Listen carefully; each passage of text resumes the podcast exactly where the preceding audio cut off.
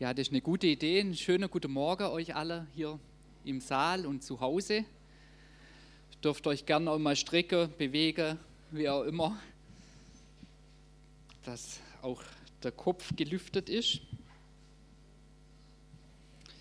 Ja, ich finde es immer schön, wenn man eine Bestätigung kriegt, einfach im Vorfeld. Wir sprechen uns ja nicht ab. Lobpreis hatten wir auch schon oft gesagt und auch, ähm, ja, auch das, was Juliane zu Beginn gesagt hat passt super, das wird später vielleicht auch noch mal kurz kommen.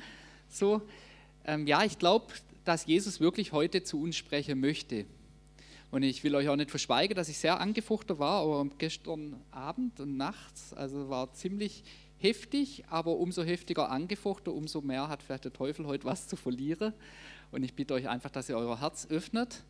Ähm, ja, und wirklich so vor Jesus kommt, nicht vor mir oder so. Ich bin, wenn dann nur ein Sprachrohr, das, was Jesus in dein Leben reinsprechen will. Das ist das, was dann auch haften bleiben soll und was auch wirklich verändert und in eine Tiefe reingehen kann, wo kein Mensch reinkommen kann.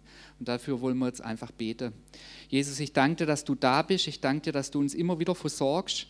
Ja, mit Gedanken, die uns ins Herz fallen sollen, Jesus. Und du siehst aber, ja, wie wir oft viel wissen, aber wie es irgendwie ja, nicht so in das Herz reinkommt an viele Stellen, Herr. Und ich bete heute, dass du uns wirklich diese Herzensohre öffnest, Herr, dass es, dass es wirklich eine tiefe Schicht unseres Lebens erreicht, dass wir ja, dass es wirklich verändernde Kraft hat, Herr. Nicht, dass wir nur von dir hören, sondern dass wir auch Täter des Wortes werden, dass wir merken, wie du in und durch uns regierst und zu regieren beginnst, Jesus. Auch gerade an den Stellen, wo wir Baustellen haben. Jesus, du siehst, wie wir vor dich kommen jetzt, was wir mitgebracht haben, Herr, und ich danke dir, dass es kein Problem für dich ist, dass es bei dir gut aufgehoben ist. Und ich bete jetzt, Elber, dass du uns ganz öffnest für dich, Jesus, und wir begrüßen dich in unserer Mitte. Amen.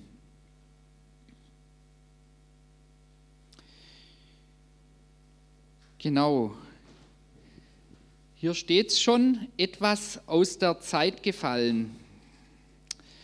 Heute habe ich euch ein Thema mitgebracht, das ist etwas aus der Zeit gefallen, sage ich mal. Das ist überhaupt nicht so in und ja, man könnte sich vielleicht was Leichteres aussuchen, darüber zu predigen. Das handelt sich um ein Wort, äh, wo man heute eigentlich kaum noch verwendet und wo man auch sagt, hey, mit dem kannst du mich eigentlich jagen. Und zwar geht es um das Wort Gehorsam. Gehorsam und ich sehe lauter Begeisterung bei euch weil ja das, ja, jeder ist gerne gehorsam, in der Obrigkeit.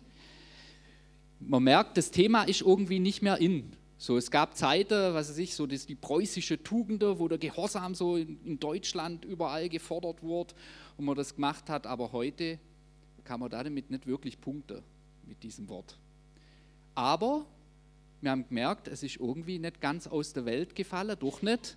In der Pandemie hat es uns eingeholt und gerade herausgefordert, uns moderne Menschen, indem wir plötzlich eine Obrigkeit hatten, die uns Vorschriften macht, ins Leben reinspricht. Und da merkt man, die hat Gehorsam gefordert an Punkte, wo wir eben überhaupt nicht einig waren, zum Teil, manche vielleicht schon. Und dann hat man gemerkt, nee, das, damit kann ich eigentlich nicht wirklich. Sich irgendwelche Regeln unterzuordnen, ist einfach nicht in. Sich Menschen unterzuordnen, erst recht nicht. Man ist lieber selber der Herr seiner selbst. Aber wir gehorchen immer etwas. So habe ich es mal genannt. Menschen sind gehorsam und du bist gehorsam.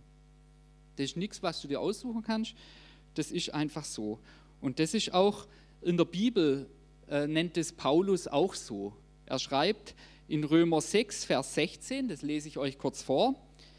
Erkennt ihr denn nicht, dass ihr immer der Sklave dessen seid, dem ihr gehorcht? Ihr könnt die Sünde wählen, die in den Tod führt, oder ihr könnt Gott gehorchen und seine Anerkennung bekommen. Also Paulus sagt genau das, ist so das Bild, das biblische Bild, sage ich mal. Wir sind gehorsam. Wir gehorchen entweder über der Sünde oder wir gehorchen Gott. Aber es geht nicht, dass du nicht gehorchst, du gehorchst halt irgendwas. Weshalb ist es so? Weshalb sind wir gehorsam? Ich hab, äh, bin auf ein äh, Experiment gestoßen in meiner Recherche im Internet, im SWR.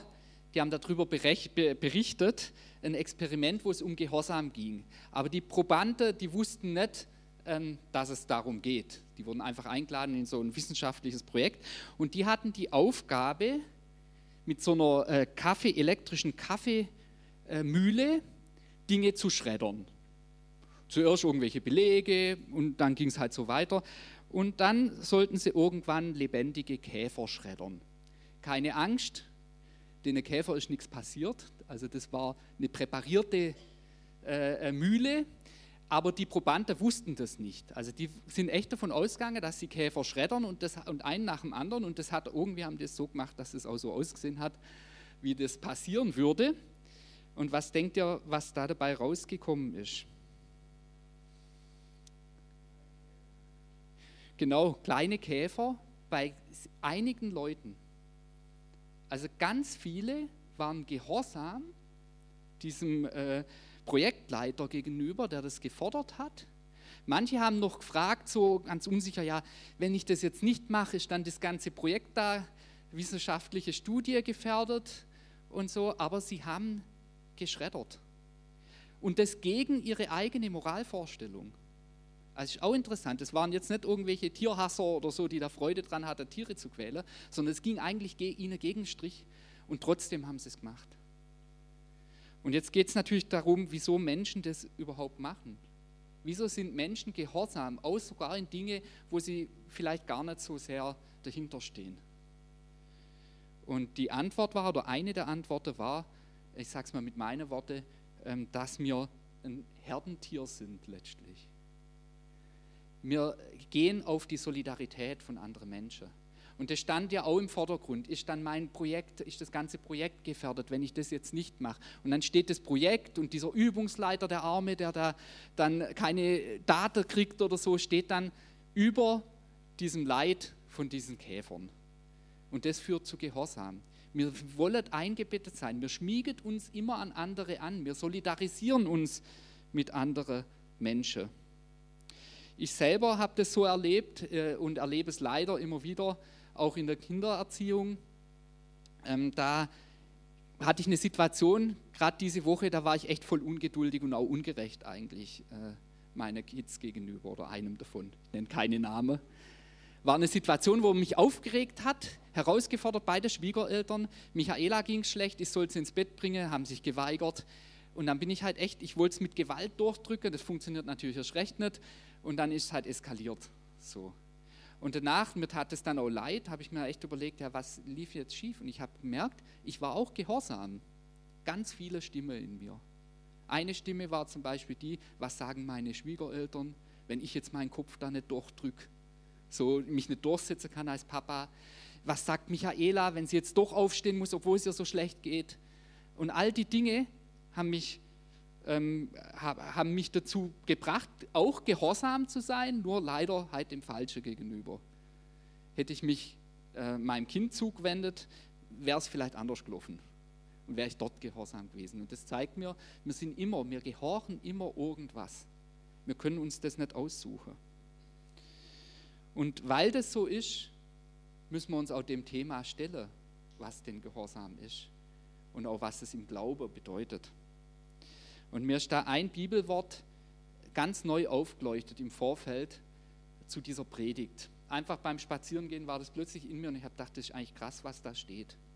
Steht in 2. Korinther 10, Vers 5, da heißt es, sagt Paulus, und jede Höhe, die sich gegen die Erkenntnis Gottes erhebt, ne und nehmen jeden Gedanken gefangen unter den Gehorsam Christi. Also alles, was sich gegen Gott erhebt, jeden Gedanke, alles, was, was es so gibt, nehme, soll mir gefangen nehmen unter den Gehorsam Christi. Und äh, mir wurde es einfach nochmal ganz neu bewusst, was da eigentlich steht. Ich kann das so verstehen, indem ich sage, alles, was ich so denke, fühle oder jeder Mensch so, äh, da sorge ich dafür, dass ich es irgendwie Gott unterordne. So, aber das steht da nicht. Hier heißt es eindeutig unter den Gehorsam Christi. Es geht darum, Dinge unter den Gehorsam Jesu zu kriegen. Unter den Gehorsam von jemand anderem. Nicht selber gehorchen, sondern da steht irgendwie, soll mir Dinge unter Jesu Gehorsam bringen. Und dann habe ich gedacht, ich will da mal nachforschen, was denn dieser Gehorsam Jesu ist. Was ist denn das, was Jesus tut, wo er gehorsam ist? Was ist da wohl drunter gemeint? Weiter. Also es ist nicht unser Gehorsam, sondern der Gehorsam Christi und das ist gleichzeitig der Türöffner zu ganz vielem. Es geht nicht darum, dass ich gehorche. Und das finde ich ist schon ein Riesenunterschied zu allen Religionen, wo ich kenne zumindest, wie sie funktionieren. Und leider auch manchmal das Christsein, wenn es sich ein bisschen verschwurbelt hat. So. Da geht es nämlich immer um den Gehorsam Gott gegenüber. Zu gehorchen, irgendwelche moralische Vorstellungen zu entsprechen. Das ist, eigentlich das, das, was alles ausmacht. Und dann gibt es halt, die Inhalte unterscheiden sich dann je nach Religion. So, hier ist es anders. Bei Jesus ist es anders. Da ist nicht der Türöffner der eigene Gehorsam, sondern der Gehorsam Christi. Der Gehorsam von Jesus. Das, was er schon getan hat, wo mir noch überhaupt nichts dazu konntet. Das ist ein Türöffner zu Gott. Nicht das, dass wir schön brav sind. Und oft verschiebt sich das leider. Auch im Glaubensleben. Man beginnt vielleicht so und erlebt es so und erlebt, wie Jesus einfach als Geschenk ins eigene Leben reinkommt und später meint man, man müsste wieder selber die Türe zu Gott auftun, indem man sich selber äh, ja, zusammenreißt und das christliche Leben hinkriegt. Paulus schreibt es in Römer 5, Vers 19 so. Denn wie durch des einen Menschen Ungehorsam, da meint der Adam damit, die vielen in die Stellung von Sünder versetzt wurden, so werden auch durch den Gehorsam des einen, den Gehorsam des einen, nicht dein Gehorsam oder sonst jemand, da ist Jesus damit gemeint, den Gehorsam des einen, die vielen in die Stellung von Gerechter gesetzt. Durch Jesus Gehorsam werden wir gerecht, nicht durch unser Verhalten. Und das ist revolutionär. Wenn du das mal durch Jesus selber, durch sein Gehorsam, und ich habe gesagt, wir haben uns nicht abgesprochen, das passt wunderbar zu dem, was dir Jesus aufs Herz gelegt hat, mit diesem Mantel, wo Juliane gesagt hat, dieser Mantel der Gerechtigkeit, den wir durch Jesus kriegen, durch Jesus allein, nicht durch unser Verhalten, sondern durch sein Verhalten, durch seinen Gehorsam, werden wir gerecht. Das heißt, kriegen wir einen Zugang zu Gott allein durch Jesus.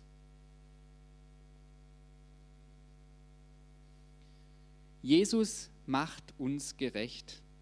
Nicht unsere Disziplin, auch nicht unsere Treue ihm gegenüber in erster Linie, sondern Jesu Gehorsam. Wo wir untreu sind, ist er treu und gerecht und vergibt uns und versetzt uns wieder in die Stellung von Gerechter. Das heißt aber auch, dass kein Weg an Jesus vorbeiführt, um eine echte Beziehung zu Gott zu leben. Und auch, um in einer echten Beziehung zu Gott zu bleiben. Weil ich glaube, viele von uns, die haben ihre Entscheidung mit Jesus getroffen und haben genau das erlebt. Und dann denkt man manchmal, so, zumindest geht es mir so, und ich glaube, dass da der Teufel auch irgendwie eine Rolle drin spielt, der das einem weismachen will, dass um drin zu bleiben, man dann jetzt aber schon die Disziplin aufbringen muss und den Gehorsam und so weiter. Und, und wenn dir das nicht gelingt, dann bist du draußen. Ja, aber es ist umgekehrt. Der Gehorsam Christi sorgt dafür, dass wir in ihm bleiben. Sein Gebet zum Vater, wo er gesprochen hat, wo er gesagt hat, hey Vater, du hast mir gegeben, ich möchte, dass sie in meiner Hand bleiben. Wo er gebetet hat für, für Petrus, ich, ich bete, dass dein Glaube nicht aufhört. Das ist viel mehr wert wie deine Disziplin und dein Gehorsam Gott gegenüber. Und das heißt nicht, dass man äh, total wild leben muss oder sonst was, aber es ist einfach ein ganz wichtiger Punkt. Er hält uns und nicht wir haltet ihn. Er hält uns, weil er uns liebt. Und deshalb sind wir auch wieder neu sein Werk. Die neue Schöpfung, wie man es auch immer nennen mag. Wir sind in seiner Hand. Er tut was für uns. Das ist das, was ein Schöpfer ausmacht. Und wenn er neu anfängt, in deinem Leben was zu tun, dann ist es sein Gehorsam. Und weil er was tut, hast du eine Beziehung zu ihm. Jesu Gehorsam sorgt für Glaubensgehorsam. Das schreibt Paulus auch, wenn man mal neben der Zeile liest. Schreibt er in Römer 15, 18 bis 19. Denn ich werde nicht wagen, etwas von dem zu reden, was Christus nicht durch mich gewirkt hat. Und jetzt kommt's zum Gehorsam der Nationen durch Wort und Werk. Jesus wirkt durch Paulus zum Gehorsam der Nationen. Das, was Jesus tut, das sorgt dafür, dass Menschen gehorsam werden, dass Menschen Gottes Gebote befolgen, wie auch immer. Das, was Jesus tut. Und deshalb heißt es da auch in der Kraft der Zeichen und Wunder, in der Kraft des Geistes, das ist Jesus. Durch der Heilige Geist, das ist nicht nur ein Wort, sondern etwas, was was bewirkt. Sein Schöpfergeist, der bewirkt es, dass wir aus ihm und in ihm leben. Das ist der Gehorsam Jesu. Und es ist wirklich der Gehorsam Jesu.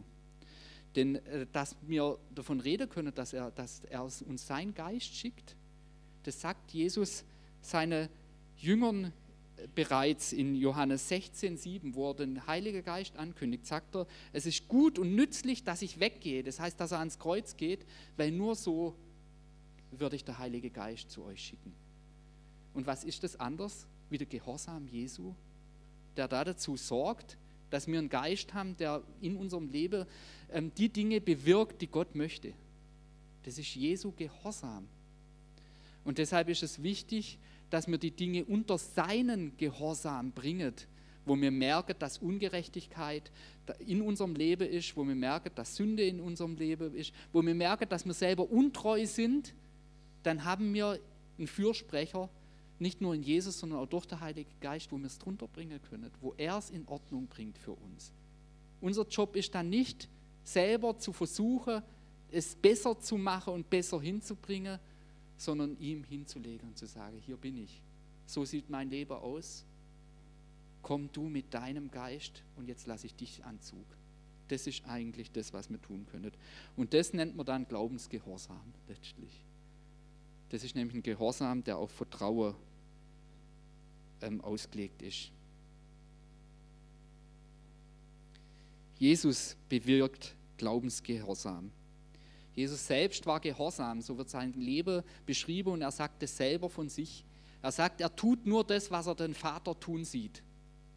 Und manchmal denke ich, so würde ich auch gern leben können. Aber ich habe das irgendwie für mich selber, finde ich das nicht so, dass ich immer das tue, was ich der Vater tun sehe. Wäre super, aber es ist nicht so. Aber Jesus tut es und hat es getan. Er war gehorsam bis zum Kreuz und drüber hinaus.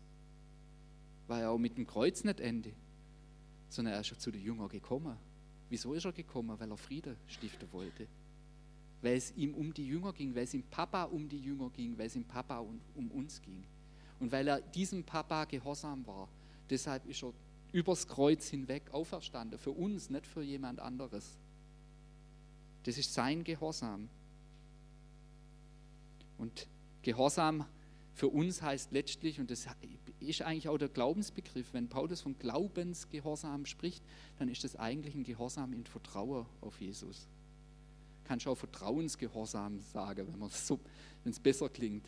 Aber es ist nicht ein Gehorsam irgendeinem inneren Gesetz gegenüber, irgendeiner Moralvorstellung gegenüber, irgendwelche Dinge, die ich denke, was ein Christ tun sollte, sondern es ist ein Gehorsam einer Person gegenüber.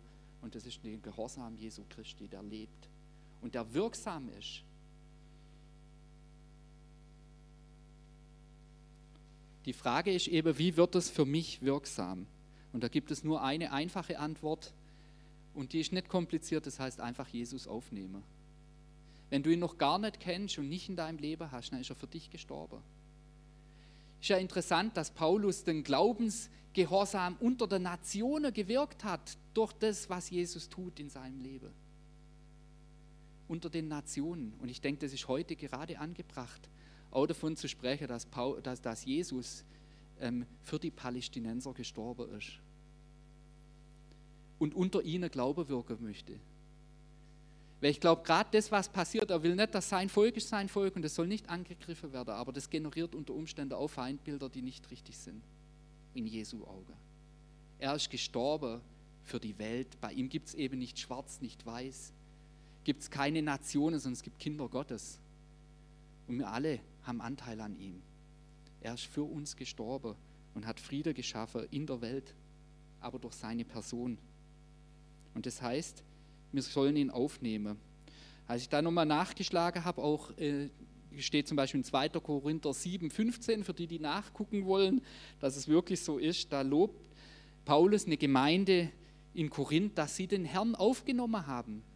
Und wie haben sie ihn aufgenommen? In Furcht und Zittern, schreibt er. Das klingt auch nicht so angenehm und gleichzeitig finde ich es brutal befreiend. Er schreibt ja nicht, was diese Furcht und Zittern jetzt hier bedeutet. Ob das Gott gegenüber war, kann sein, ob es sich selbst gegenüber war. Es kann durchaus sein, du erschrickst über dich selber, was alles in deinem Leben ist und was überhaupt nicht Gott entspricht. Das kann durchaus sein. Und dann ist das genau diese Gefühlswelt, in der du Jesus aufnehmen darfst. Nicht erst zu gucken, dass alles in Ordnung ist und dass man äh, im Reinen ist mit sich selbst und dann passt Jesus auch noch dazu. So ist es nicht, sondern sie haben ihn aufgenommen in Furcht und Zittern, aber dann auch in der Kraft des Heiligen Geistes. In der Bestätigung, dass Jesus sich genau zu diesem kaputten Leben stellt, das sie vor, sich, vor ihn hingelegt haben. Und es gilt uns heute genauso noch. Da, wo wir Jesus schon längst aufgenommen haben und das in der Vergangenheit erlebt haben, da zählt es heute genau gleich. Es gibt keinen anderen Weg. Wo Sünde und Schuld und Ungerechtigkeit da ist, gibt es keinen anderen Weg, wie es vor Jesus hinzulegen und ihn genau da in diese Situation neu aufzunehmen und zu sagen, Herr, hier bin ich, mach du und er wird es tun. Das ist wirksam, das ist der wirksame Weg, dass Gottes Kraft in unser Leben neu zu beginnen, zu beginnt zu wirken, wo wir es dann auch erleben dürfen, wo mir neue Liebe wächst und alles. Das ist der Weg und das ist der einzige Weg. Und es ist nicht wirksam, wenn mir mein innerer Gesetz Folge leistet. Egal wie das aussieht und egal was da für Punkte in uns aufploppet. Es ist nicht das Gesetz, sondern es ist eine Person, um die es geht und das ist die Person Jesu. Jesus erfüllt das, was Gott will. Das ist sein Leben, nicht meins. Das ist sein Leben. Und das Leben gibt er dir und gibt dir Anteil daran. Er erfüllt es. Er, er sagt selber von sich, er ist gekommen, das Gesetz zu erfüllen, es nicht abzuschaffen. Aber er ist gekommen, es zu erfüllen. Er sagt nicht so, ich bin gekommen, das zu erfüllen, jetzt probier du mal, das auch zu erfüllen. Das sagt er nicht. Und das verlangt er von uns auch nicht. Er ist gekommen, das Gesetz zu erfüllen und dann sein Leben uns hinzugeben, dass wir Anteil haben an dieser Fülle. Das ist der Weg. Nicht unser Gehorsam irgendwas gegenüber, sondern Jesus gegenüber. Es gibt nicht irgendein Buch, wo drin steht, christliches Leben, wie funktioniert es? Gibt es vielleicht leider viele, kann auch sein. Aber die werden mich nicht weiterbringen, wenn ich dem Gehorsam jeden Schritt hinterherlaufe sondern das, was mich weiterbringt, ist letztlich die Beziehung zu Jesus selber. Eine lebendige Beziehung und er wird in mir selber wirksam werden. Und das ist manchmal ganz anders wie das eigene Bild. Ich will euch auch mit reinnehmen in eine ganz persönliche Geschichte mit Jesus, als ich unterwegs war beim Spazierengehen. Und da habe ich eine Predigt gehört und es ging so darum, so das Herz, mal Jesus so ins Herz reingucken zu lassen und zu gucken zu lassen, was da drin ist und so was er an Begabungen reingelegt hat. Und ich habe mich darauf eingelassen, habe so mich leiten lassen durch den Geist und war dann plötzlich ganz überrascht, weil dann hat es so geheißen, ja, was ich da, ob es da eine Türe gibt, ob die offen ist oder geschlossen, habe ich gemerkt, nee, meine Türe, die ist geschlossen. Ist auch nicht so toll, eine Herzenstür, die geschlossen ist, du willst ja immer offen sein oder so. Aber die war geschlossen, sie war aber sehr schön, was ja auch nichts bringt, aber war trotzdem geschlossen. Und dann ging es aber weiter, dann ging es darum, wo denn Jesus ist. Und dann kam für mich so das erste Moment, wo, ich, wo mich echt berührt hat ich habe zuerst gedacht, ich muss da jetzt irgendwie rein, weil da ist ja Jesus drin. So. Mein Herz ist rein, soll niemand drin wohnen als Jesus allein. Den habe ich jetzt da eingesperrt in mein Herz oder so irgendwas. Nee, aber es war nicht so. Ich habe plötzlich gemerkt, Jesus steht draußen mit mir. Er steht draußen mit mir.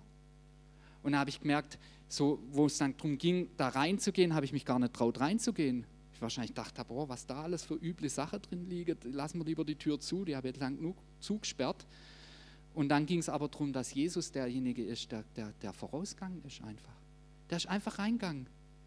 Und ich gucke ihm so hinterher und habe so gedacht, hey, was macht er jetzt da drin? Das war für mich so eine Situation so ähnlich wie so ein Kind, wo Angst hat vor dem Keller und der Papa geht rein und sagt, ist doch gar nicht so schlimm. Ist doch gar nicht so schlimm. Ich weiß doch, was da drin ist. Ich kann doch damit umgehen. Und das ist, deshalb gebe ich es auch weiter. Das ist Jesus. So ist er. Egal, was dich bewegt und wie groß die Probleme auch in deiner Augen sind, für ihn sind sie nicht groß. Es ist kein Problem. Es ist doch kein Problem. Ich gehe doch rein. Ich weiß es doch jetzt schon. Ich meine, das ist derjenige, der der Tod auf sich genommen hat und auferstanden ist. Was gibt es denn da für eine Grenze für ihn?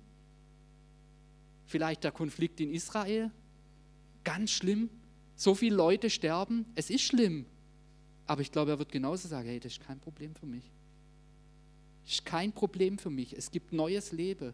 Es gibt sogar ein neues Israel, ein neues Jerusalem in meiner Augen. Ich weiß doch einen Weg. Lass mich mal vor. Ich komme in deine Situation. Jesus prägt uns und das macht uns gottgemäß und lässt uns auch immer mehr sein wie er. Er sagt mal zu der Pharisäer in Johannes 5, ihr forscht in den Schriften, denn ihr meint, in ihnen etwas Leben zu haben. Und sie sind es, die von mir zeugen, und ihr wollt nicht zu mir kommen, damit ihr das Leben habt. Pharisäer, die in der Schrift gelesen haben, die die Bibel studiert haben, das gilt uns Christen genauso. Wir können die Bibel in- und auswendig kennen. Der Punkt ist der, ob wir zu Jesus kommen und ob er noch kräftig in unserem Leben wirkt. Das ist eigentlich der Punkt, um den es geht, weil es eben um eine Person geht und nicht um einen Buchstabe, nicht um Wissen, sondern um eine Beziehung. Und es ist ja auch so, dass uns der Heilige Geist in alle Wahrheit führen wird. Also wo ich Gemeinschaft mit ihm habe, werde ich auch nicht dumm bleiben, unwissend oder irgendwas. Aber es wird lebendig sein. Und es hängt nicht an meinem Wissen, dass ich näher zu Gott komme, sondern durch meine Nähe zu Gott wird auch mein Wissen über ihn wachsen. Das ist aber ein Unterschied, ein anderer Weg.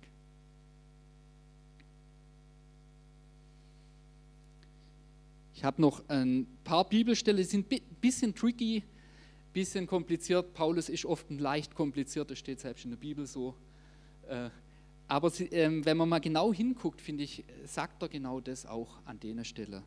Hier heißt es in Römer 6, 17, Gott aber sei Dank, dass ihr Sklaven der Sünde wart, also, aber von Herzen gehorsam geworden seid dem Bild der Lehre, dem ihr übergeben worden seid. Klingt kompliziert, habe euch ja vorgewarnt. Also wir waren Sklaven der Sünde. Er äh, hat an einer anderen Stelle schon gesagt, du gehorchst entweder der Sünde oder Gott. So, also das, wir haben Jesus angenommen, deshalb sind wir keine Sklaven mehr der Sünde. Wir müssen ihr nicht mehr gehorchen. Wir haben jemand anderen, dem wir gehorchen können. Aber das ist Jesus selber. Und er schreibt hier vom Bild der Lehre. Das, was da dahinter steckt im Griechischen, das ist eigentlich ein Prägebild oder ein Vorbild. Und ich glaube nicht, dass da ein Buchstabe, nicht eine reine Lehre gemeint ist damit, sondern da ist Jesus selber gemeint. Er ist derjenige, über den selbst die Leute damals gesagt haben, der tritt ganz anders aus wie unsere Schriftgelehrte. Der tritt mit Vollmacht auf, der tut das, was er sagt. Da ist der Schöpfer dahinter. Das ist dieser Jesus. Und deshalb ist er für mich dieses Vorbild der Lehre, niemand anderes. Und deshalb prägt er uns letztlich, dass wir ihm gehorsam sind. Er selber ist, die, ist alles, ist die Fülle des Gesetzes. Alles, was Lehre ausmacht, ist er selber. Und wir werden eben auch Vorbilder und prägende Persönlichkeiten, indem wir uns selbst äh, von Jesus prägen lassen und dass er in uns wirkt. Im Thessalonicher Brief schreibt Paulus zu der Thessalonicher, und ihr seid unsere Nachahmer geworden und die des Herrn, indem ihr das Wort in viel Bedrängnis mit der Freude des Heiligen Geistes aufgenommen habt, sodass ihr allen Gläubigen in Mazedonien und Achaia zu Vorbildern geworden seid. Sie sind zu Vorbildern geworden, indem sie das Wort aufgenommen haben in der Kraft und Freude des Heiligen Geistes indem sie Jesus selber aufgenommen haben, sage ich jetzt mal, haben sie auch sein Wort aufgenommen. Das prägt letztlich sie zu Vorbildern. Nicht indem sie sich Jesus nachgeahmt haben Christsein nachgeahmt haben, sondern indem sie die Beziehung gelebt haben zu Jesus, indem sie ihn aufgenommen haben. Und da heißt es in viel Bedrängnis, und das ist auch wieder dieses, vielleicht ein bisschen anders wie das mit Furcht und Zittern. Das heißt, Bedrängnis ist nicht das Problem, wo man Jesus unmöglich aufnehmen kann. Nee, das ist der Nährboden, wo genau Jesus aufgenommen werden kann. Genau da, wo du bedrängt bist, genau da, wo du Probleme hast, genau da, wo dir das Familienleben, äh, Ehe, Arbeitsleben, Schule über den Kopf wächst, genau da ist ein Platz für Jesus und der richtige Platz. Und genau da wirst du vorbildlich. Ja, nicht, am, äh, nicht am Hochpunkt deines Lebens, wo schön glänzt und wo du nach außen hin glänzen kannst, weil alles super läuft, sondern da, wo du am Boden bist, aber Jesus aufnimmst, da wirst du zum Vorbild, weil das Evangelium am kräftigsten sein wird auch für andere. Weil andere sehen würdet, werdet, was Jesus in deinem Leben tut, in einer Situation, wo eigentlich nach außen alles andere als toll ist. Jesus sagt selber, kommt her zu mir, und diesen Text kennen wir alle, haben wir schon oft gehört, aber da steht auch der Gehorsam Jesu dahinter. Gehorsam Christi. Kommt her zu mir, alle ihr mühseligen und beladenen, ihr, die ihr Probleme habt, Bedrängnisse, in Furcht und Zittern, wie auch immer seid, und ich werde, und ich werde euch Ruhe geben. Nehmt auf euch mein Joch und lernt von mir, denn ich bin sanftmütig und von Herzen demütig, und ihr werdet Ruhe finden für eure Seelen, denn mein Joch ist sanft und meine Last ist leicht. Haben wir schon oft gehört, aber mir ging es ganz neu auf, dass da auch der Gehorsam Jesu gemeint ist, der Gehorsam Christi, unter den wir gerufen werden letztlich. Er sagt, kommt zu mir. Kommt zu mir persönlich. Er sagt nicht, lies die Bibel und bet jeden Tag, sondern er sagt, komm zu mir persönlich. Komm zu mir. Er sagt nicht, lern irgendwelche Theologie auswendig, irgendwelche Ratschläge auswendig, die dir äh, weismachen, dass dein Leben dann besser gelingt. Er sagt, komm zu mir und lern von mir. Von mir persönlich, weil es um einen persönlichen Gott geht, weil es um Jesus selber geht. Und er sagt hier, er ist von Herzen demütig und sanftmütig. Das sind Charaktereigenschaften. Die liest du nicht in einem Buch, wie christliches Leben gelingt.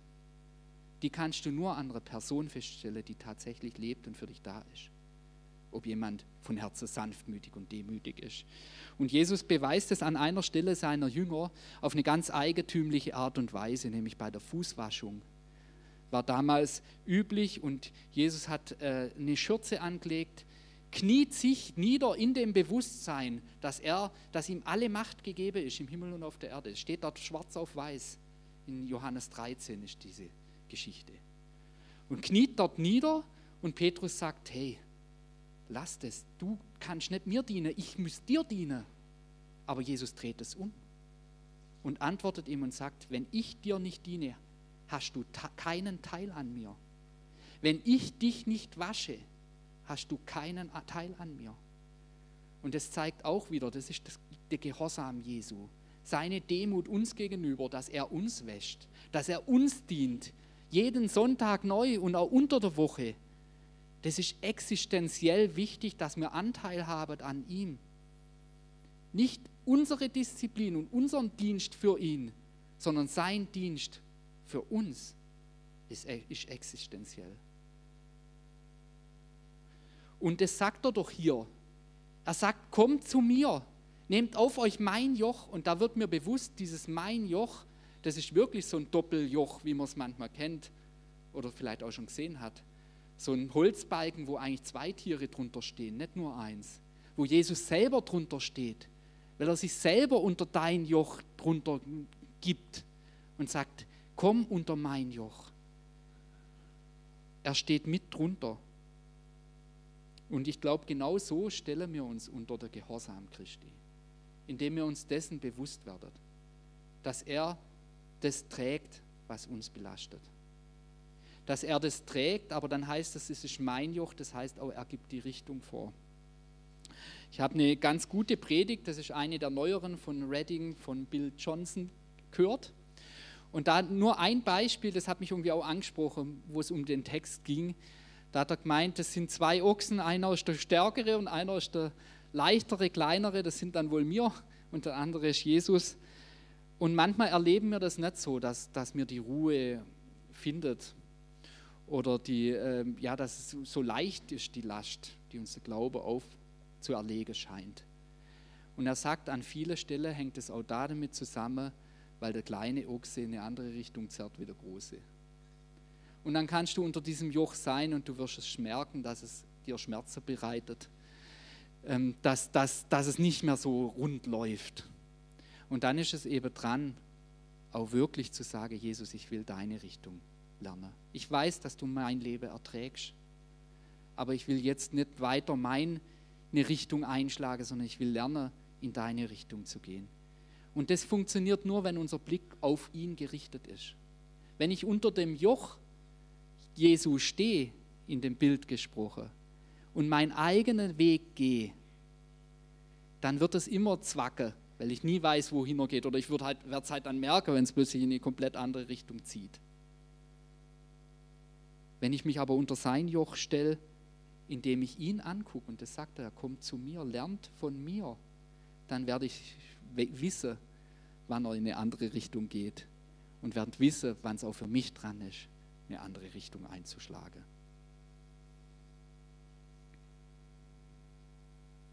Ich glaube, dass uns Jesus das zusprechen will. Komm zu mir, ich werde dich stärken und dir Ruhe geben. Es ist wirklich so. Er ist da dafür da, dass wir heil werden. Er ist der Heiland. Er ist derjenige, der auf der Knie ist vor uns, der die Probleme kennt, die wir haben. Ich möchte euch einfach bitten, wenn ihr wollt, dass wir die Augen zumachen. Und ich würde euch das einfach gerne auch zusprechen durch Jesus. Ja, wo du untreu gewesen bist, bin ich treu für dich und gerecht. Ich vergebe dir deine Sünde, deine Schuld, das, was dich belastet, wo du in die andere Richtung gelaufen bist als ich, ich vergebe dir. Lern von mir selbst. Lege das, was du tun willst oder zu tun meinst, zu müssen, mal zur Seite und lern von mir. Ich will mein Gesetz in dein Herz schreiben und will dir nicht länger meine Vorschriften machen. Ich gebe dir meinen Geist und rede selbst zu dir. Ich sehe dein Chaos, ich fühle deinen Schmerz. Es ist aber nicht so schlimm, wie du denkst. Ich habe aus dem Chaos die Welt geschaffen und ich schaffe auch für dich Lebensraum. Ich würde euch einladen noch zum Gebet. Und ich lade einfach ein, wer jetzt ganz bewusst da unter die Herrschaft Jesu möchte, dass er es irgendwie kenntlich macht, vor Gott selber die Hand hebt oder die Hände öffnet und Jesus sieht uns, Jesus kennt uns und er will in deine Situation auch wieder kräftig reinkommen. Und wo du ihn noch gar nicht kennst, lade ich dich ein, ihn wirklich anzunehmen, einfach Ja zu ihm zu sagen. Du kannst auch nachher zum Gebet hinterkommen zu uns, dann machen wir das gemeinsam vor ihm. Es gibt auch Situationen, wenn Schuld oder Sünde da ist. Ich habe das auf der Buko selber erlebt. Äh, da habe ich was mit mir rumgeschleppt, habe nicht genau gewusst, wo gehe ich jetzt da hin und was weiß ich. Und dann hat mich am, beim Kaffee jemand angesprochen und hat gesagt, du, wie geht's denn dir? Und dann habe ich zuerst gesagt, ja gut, aber es hat überhaupt nicht gestimmt. Willst du nicht jeder? Und dann habe ich gedacht, nee, das ist eigentlich jetzt doof, vielleicht ist gar kein Zufall, dass ich den jetzt getroffen habe. Ich habe ihn schon gekannt, wir haben uns immer wieder getroffen. Und dann habe ich ihm das gesagt. Und er hat mir einfach auch in Jesu Namen Vergebung zugesprochen. Und das war so gut. Manchmal brauchen wir das, dass jemand anderes von außen vergibt. Und wir haben die Macht als Kinder Gottes. Jesus sagt selber, wem ihr die Sünde vergebt, dem ist es vergeben. Manchmal ist es gut, wenn wir das zugesprochen kriegen, wenn wir es mit uns rumschleppen, dass wir wieder freie Bahn haben zu ihm. Ich lade euch ein, jetzt einfach zu zeigen, wenn ihr wirklich unter sein Joch möchtet, dass er es irgendwie kenntlich macht, die Hand hebt oder die Hände aufhebt. Und dann bete ich einfach für uns. Ja, Jesus, ich danke dir, dass du jeden Einzelnen kennst und siehst. Hier, Jesus, es ist dein Wort, es ist dein Gehorsam, es ist auch dein Geist, der in uns das Gute wirkt, Jesus. Und ich danke dir, dass dein Wort nicht leer zurückkommen wird, Herr. Ich danke dir, dass du es heute ausgesendet hast, um zu verändern, dass du unsere Herzen veränderst, Jesus. Und wir legen uns jetzt ganz bewusst unter deine Herrschaft, Herr. Du siehst jede Hand, Herr, siehst, dass wir dir gehören wollen und auch unter deinem Joch sein wollen. Jesus, auch erkennen wollen, wenn du nach rechts gehst, dass wir auch nach rechts gehen. Jesus, und ich danke dir aber, dass du voller Gnade bist und voller Wahrheit und voller Liebe. Jesus, ich danke dir, dass du auf der Knie vor uns bist und uns reinigst, dass wir Anteil haben am Leben aus Gott, Jesus.